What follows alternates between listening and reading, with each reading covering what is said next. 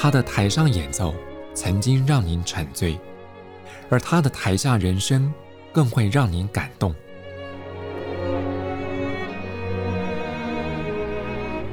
国家交响乐团爱乐实验室 Podcast 名家登场，有生命的音符只为您演出。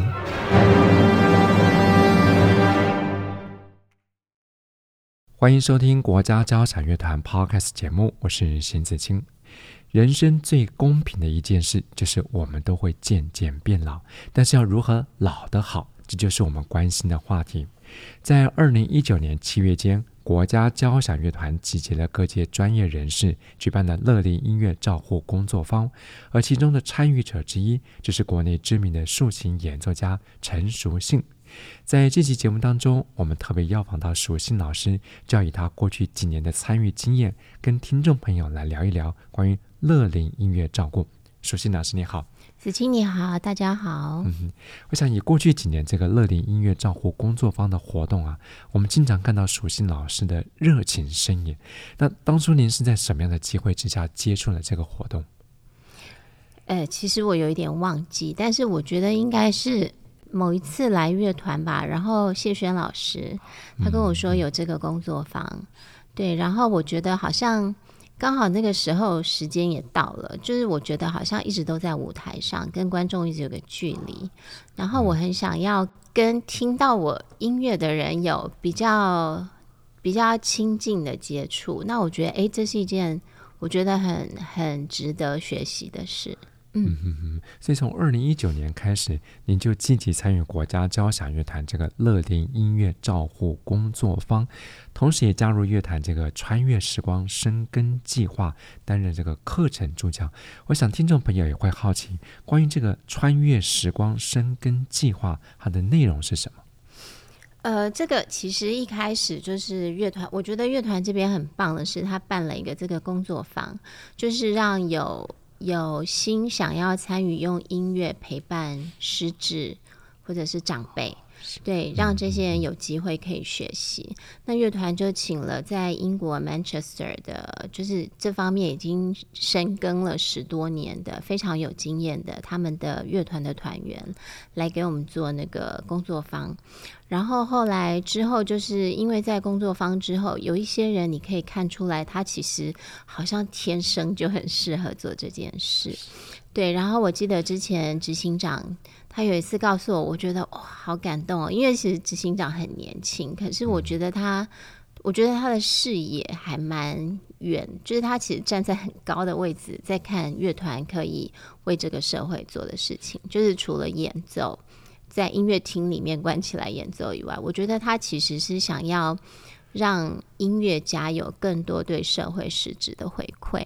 那所以他后来就是有嗯，跟一些地方的日照中心啊，就是有一些机会，然后让我们这些有。呃，在工作坊里面有稍微学习过的人，也可以开始去到这些日照中心去陪伴这些老人。嗯嗯嗯，嗯，那是什么样资格的人才会参加这个穿越时光生根计划的课程培训呢？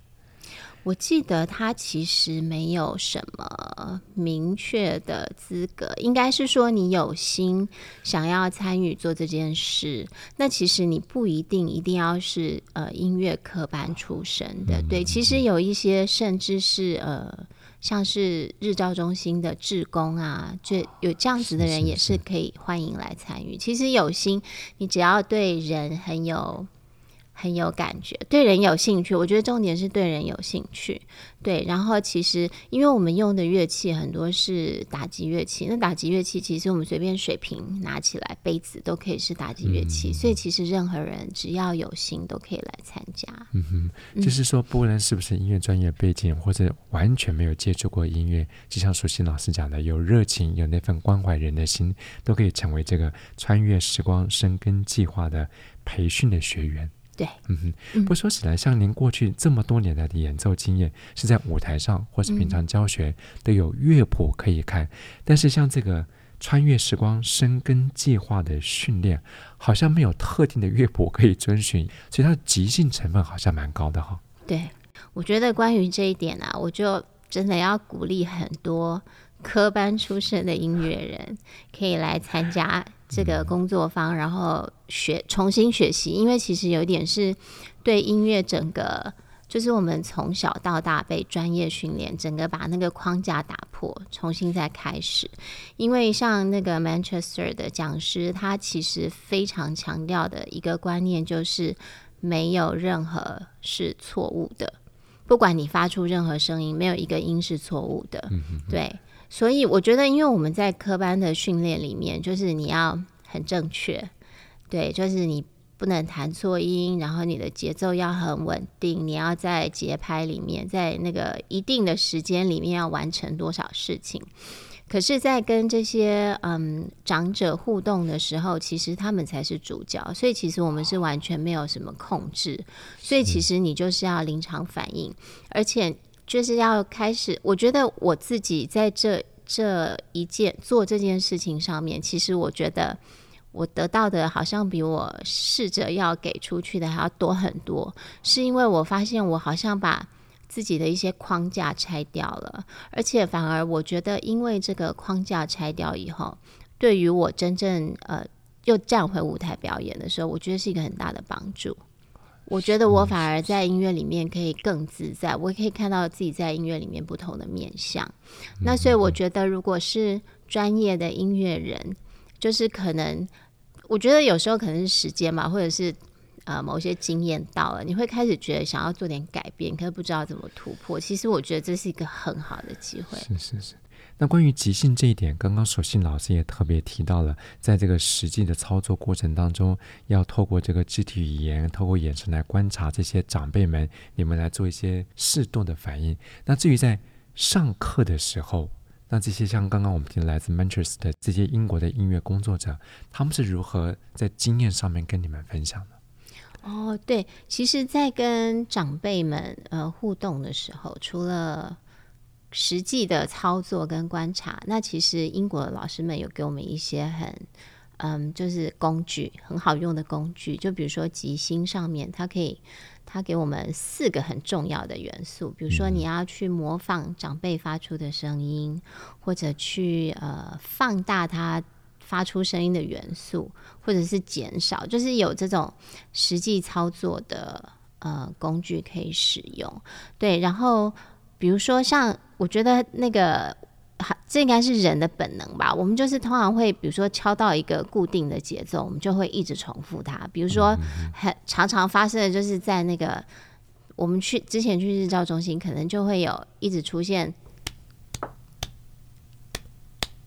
然后就重复这样一直敲，对，就不会停，一直敲。可是如果真的整个场面都开始做这个。固定的节奏，而且是不停。其实它会让耳朵变得非常疲倦。那其实很多长辈也会，如果真的这样一直下去，其实长辈的耳朵会很不舒服，可能甚至会开始觉得吵。对，那也可能有人会开始觉得不好玩了。对，那所以我们可能就可以在这个里面加加上一点点变化，比如说你可以在它的后半拍发声，比如说它是，那你就可以。对，就类似加这个，或者有时候，呃，你可以用你的声音。对哦，我记得我有问过那个英国老师，我就说，因为有时候长辈进来，你跟他打招呼，那他可能就会跟你说，哦，今天我儿子什么什么什么，可能他就是一直沉浸在他那个。情境里面，所以当我们真的开始跟他们音乐互动，他又看到我的时候，他想继续跟我说他儿子什么什么什么。对，那我就问英国老师说，我们在这种音乐的互动的时间里面，我们希望是以声音为主，而不是以聊天或者是语言为主。我说，可是我如果遇到一个长辈，他就是一直很想跟我分享他脑子里面正在想的事情，那我要怎么办？那老师就说。你可以用唱的啊，比如说，他说我儿子今天早上啊冲了一杯咖啡啊，很烫啊，直接拿给我。那这时候你就可以说好烫，好烫，就是类似这样，你可以用唱的，然后去把他讲的话里面，就是有一句这样拿出来，然后开始就是这样慢慢跟他玩起来，这也是方法之一，这样子，就增加了趣味性。对。嗯，对，哎，这真的不容易，好像把个日常生活当中看似不起眼的几个字，或是一句对话，甚至是一个动作，要透过像你们这些受过专业训练的老师们，以这个即兴手法来表达，其实某种程度对自己来讲是个挑战哈、哦。哎，其实我我真的觉得，就是把那个框架拿掉，然后。我觉得在跟长辈相处啊，有一个感觉很像是在跟小孩相处，所以其实你要跟小孩怎么样可以玩得开心，就是你把自己又变成小孩，就是你他他起来跳舞，你就跟他一起跳舞，或者是你觉得他好像很想跳舞，你就先站起来跳舞。那我觉得其实在这个以外，还有一个嗯，可以。思考一下的能力，就是那个反应的速度。比如说，有时候长辈他敲得非常大声，就像我刚刚讲，除了是一个固定的节奏一直下去，或者是有个长辈他就是很习惯，呃，他他在使用乐器的时候，他就是都很用力、很大声。那这时候其实你可以想办法，诶，你觉得警觉到他有点大，他大声，然后旁边可能有的长辈是觉得他太大声，那这时候你可能可以突然把你的声音变很小。就或者是你可以用你的肢体语言，就是把他突然拉回来，然后让他发现，诶，他的声音好像是可以做一点改变的，对。或者是比如说有个长辈，他就是都是敲很快的节奏，他就是一直很拿着沙铃摇得很快很快很快。那这时候你可能就可以用一个比较慢的节奏去配合它，然后就你就会产生一个有快有慢的这个过程。其实那个音乐的元素就又更更多元，对。所以这样讲起来，这个临场的观察跟反应很重要。对，所以我觉得这个临场的反应跟观察也不一定是要专业的音乐人。我觉得任何人，只要你对声音、对人，就是你可以很敏锐的观察或者是感受到，其实我觉得所有这些都可以变得很很多元、很有意思。嗯嗯，像我刚刚淑馨老师也分享了过去几年来一些实际操作的例子，可能有些听众朋友会好奇，当你一个人在面对一个特定长辈的时候，可能在你身旁也有其他的这个音乐训练师，也会对其他的长辈，那彼此之间会不会有那种声音上的干扰呢？其实有诶、欸，这。这个我一开始的时候，我也会觉得怎么办？我觉得我们明明就在旁边，然后比如说我跟另外一个伙伴，然后我们各自面对一个长辈，这样就有四个人，嗯、所以我们可能有四个不一样的声音，然后有四个不一样的音量，然后我觉我真的一开始我会觉得这样子其实好吵哦，好干扰。可是我后来发现啊，其实这也是考验我们跟伙伴的默契。就是你其实可以，你虽然是看着长辈，然后你在跟他互动，其实要那个耳听八方，眼观四方，对，就是要看一下或者听一下你的伙伴跟他的长辈在做什么，然后慢慢去微调微调，然后最好的结果当然是可以变成，哎，最后我们四个人是在做一个一致的东西，对。哇，这个真的是需要靠默契跟经验啊。对，像我，我觉得英国的这几位老师，因为他们已经做这件事，一起做这件事做了十几年，所以我们实际操作的时候，你在观察老师他们，其实他们感觉好像是散落在那个教室的不同角落，可是其实你会发现，他们一直都有在彼此观察对方在做什么事，还有他们在陪伴的那个长者。正在做什么事？对，所以他们其实是会试着要互相去微调，到可以大家一起在做同样一件事。嗯哼哼，对。所以我想，对所有参与的这些训练者或是老师们来讲，最大的回馈之一，应该是看到长辈们开开心心的参与这个活动，甚至带着微笑离开这个会场。对，然后还有一个是，我觉得我们也不能忽略照护的人，比如说有一些长辈会有他的照顾他的人，或者是他的家人也在旁边。那其实我有一次的经验是，一开始应该是女儿陪着妈妈来，那我觉得女儿感觉就是累累的。我觉得因为你长时间要照顾一个在轮椅上的妈妈，可能你是会疲倦的。那一开始我我觉得他们母女之间有一种紧张的感觉，就比如说我来面对那个坐在轮椅上的妈妈的时候，我会觉得女儿会在旁边说啊，你要这样啊，你要看老师在做什么。可是后来我发现，我就开始我把乐器也递给她女儿，就是希望她也一起参与，就变成我们三个一起，不是只有我跟她的妈妈在做互动。然后后来女儿就诶，她。而且我没有跟他讲，我就把乐器给他，那他真的也就加入。然后到那整个过程，我觉得大概过其实很快，大概一两分钟以后吧，我就发现那个女儿已经跟妈妈可以互相就已经有笑容了。然后整个那个音乐的过程到结束的时候，他们离开的时候，其实我觉得那女儿也好开心哦。嗯，这真的不只是疗愈了这些长者们，连照顾家属也都被关心到了。对，嗯。所以就您个人来看，您不只是这个穿越时光生根计划的培训讲师之一，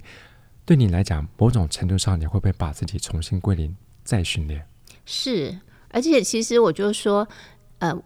我得到的，我觉得比给出去的还要多很多，是因为我觉得这个学习真的还。我觉得很，我很难形容，是我觉得他就是 amazing。就是我来之前，我不知道会有这个结果，因为我来之前，我很单纯觉得，诶，我可以用我的专业去，嗯，陪伴老人家。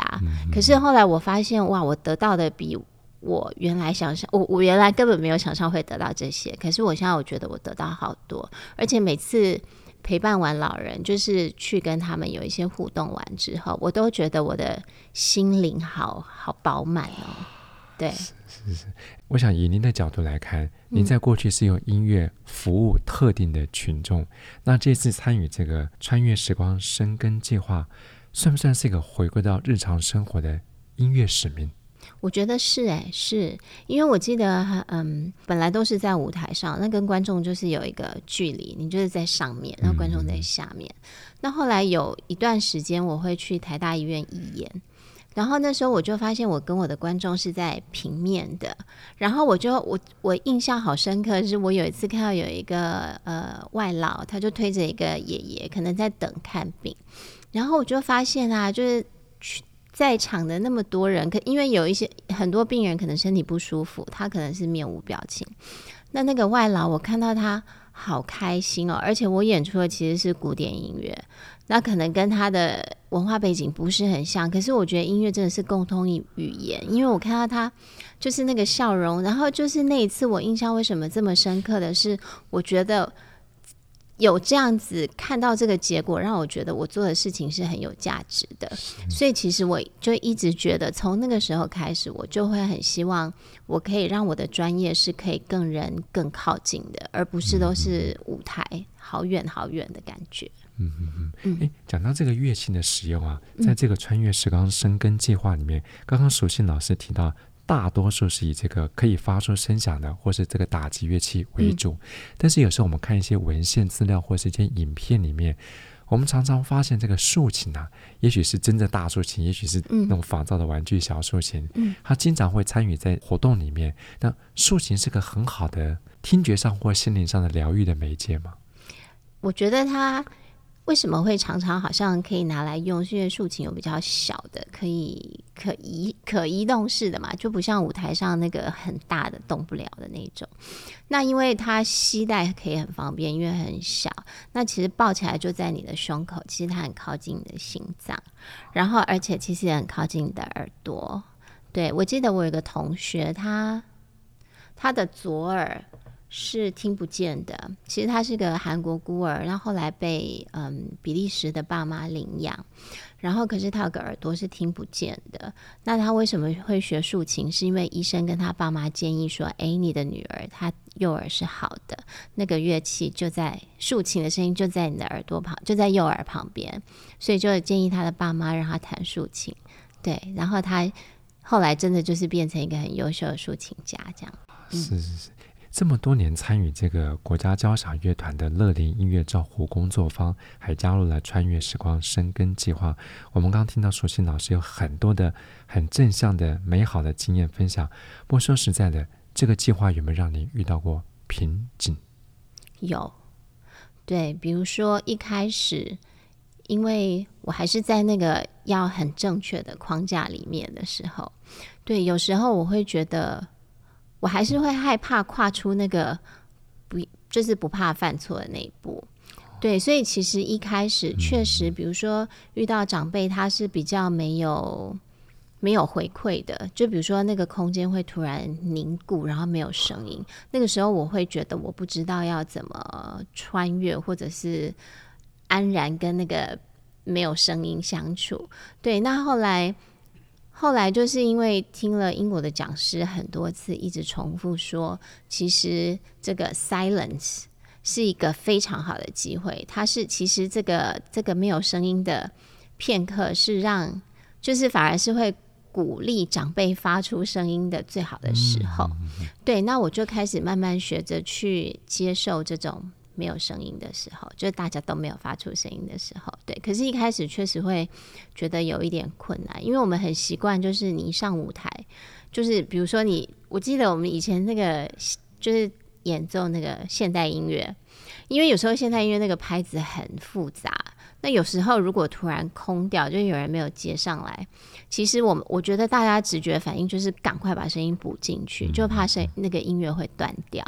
对，可是现在反而就是我学到的，就是突破了这个瓶颈以后，我学到的是，其实有时候让它留白是一个很好的，就是期待一个新的东西会长出来，一个很好的机会。这样，那我觉得还有另外一个瓶颈会是，比如说一起工作的。同伴，对，可能有一些同伴，因为我觉得我们都在学习怎么样放下那个控制，对音乐、对声音控制。可是因为每个人的那个进程不大一样，所以有时候我记得有一次印象蛮深刻的是，我希望是比较顺着流，可以。听到长辈发出声音，我在想我要怎么跟他互动。可是我的同伴他就是是比较谨慎的。那我觉得他，我觉得很佩服他，是他几乎是把每一分钟都想好，这一分钟要做什么，下一分钟要做什么。我觉得这是一个了不起的能力，因为我做不到。对，可是我就发现有时候那个时候我会觉得我们好像控制太多了，就把长辈变成。配角了，对，那那个我觉得也是一个瓶颈。可是那一次我就觉得，哎，其实没有什么是不可能的，试试看，也许真的每一分钟都填满，会有不一样的东西发生。对，所以那次经过那次，我发现其实这样还是还是会 work，只是它的结果可能跟我原来想象的不一样。可是我觉得，哎，其实也没有什么是绝对不好的。嗯，对。诶，说起来，跟这些长辈们互动啊，当然这个不确定性会变得比较高。嗯、那如果就像刚刚淑馨老师提到好几次，就是长辈们发生了跟你的互动产生空白的时候，嗯嗯、那你们是去如何去 deal 这个状况？其实我后来发现啊，尤其是我们最近一次的那个 workshop 之后，我发现肢体语言真的比声音还要直接。肢体语言。对，所以其实有时候长辈他可能对他手上拿的那个他不认识的乐器，他真的没什么感觉。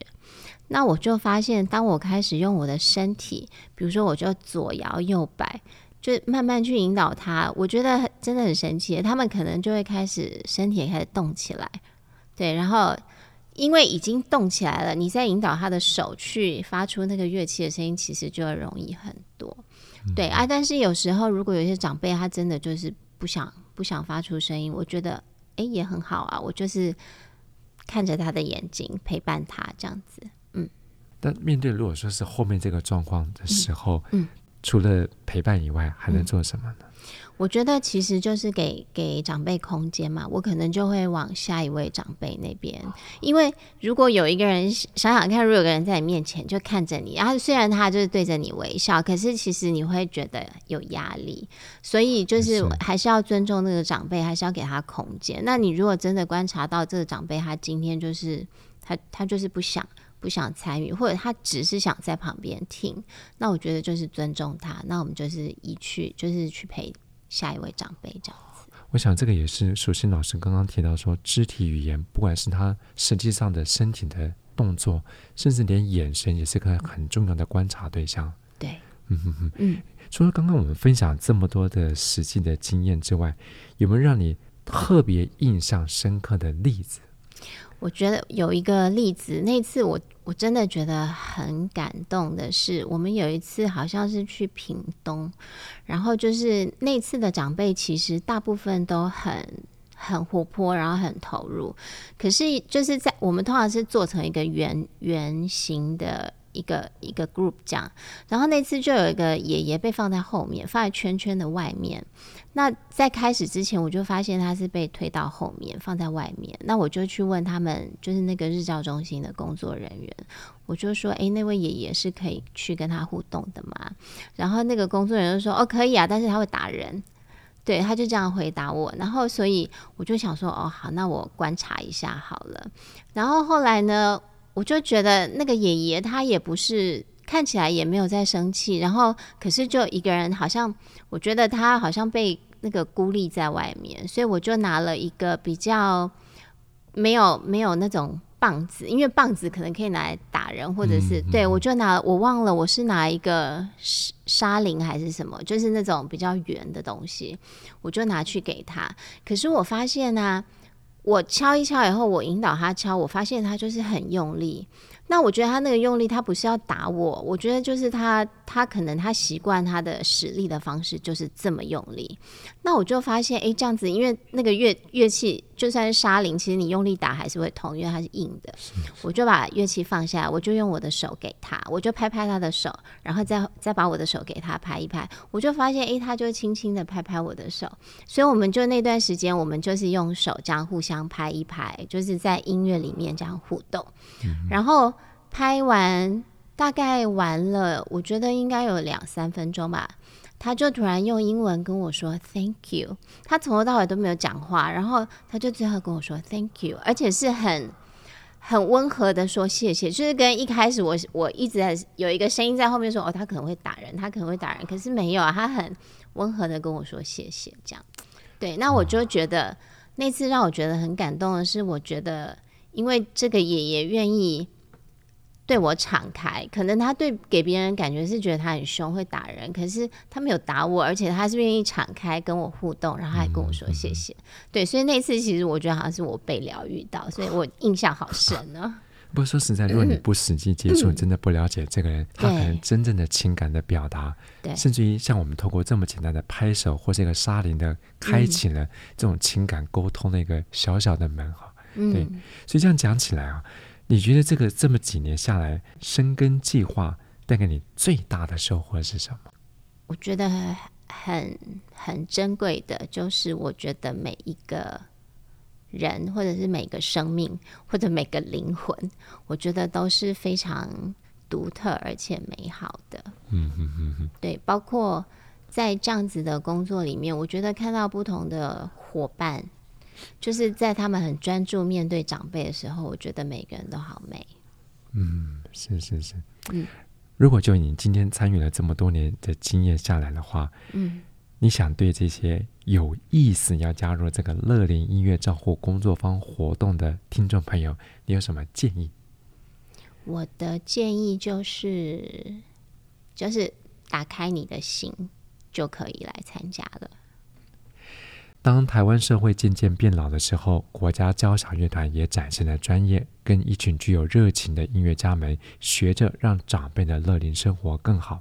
在这期节目当中，我们邀访到竖琴演奏家陈淑信。透过淑信老师的介绍，我相信听众朋友可以了解，音乐不再只是音乐。音乐还能够积极参与社会服务，做到友善平权的人文关怀。我们再次谢谢淑信老师，谢谢子清，也希望更多人来加入我们。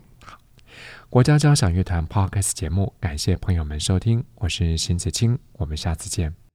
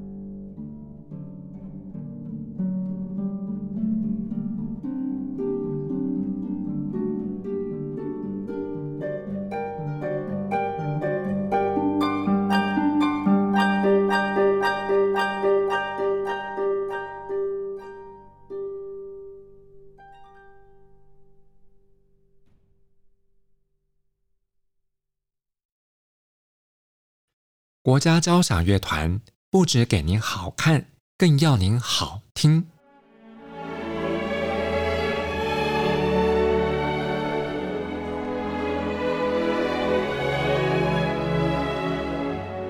国家交响乐团独家精彩实况，原创 Podcast 节目，舒缓音乐，友善贴心，诚意十足。爱乐实验室 App 温馨登场，请上 App Store 或 Google Play 搜寻“爱乐实验室”。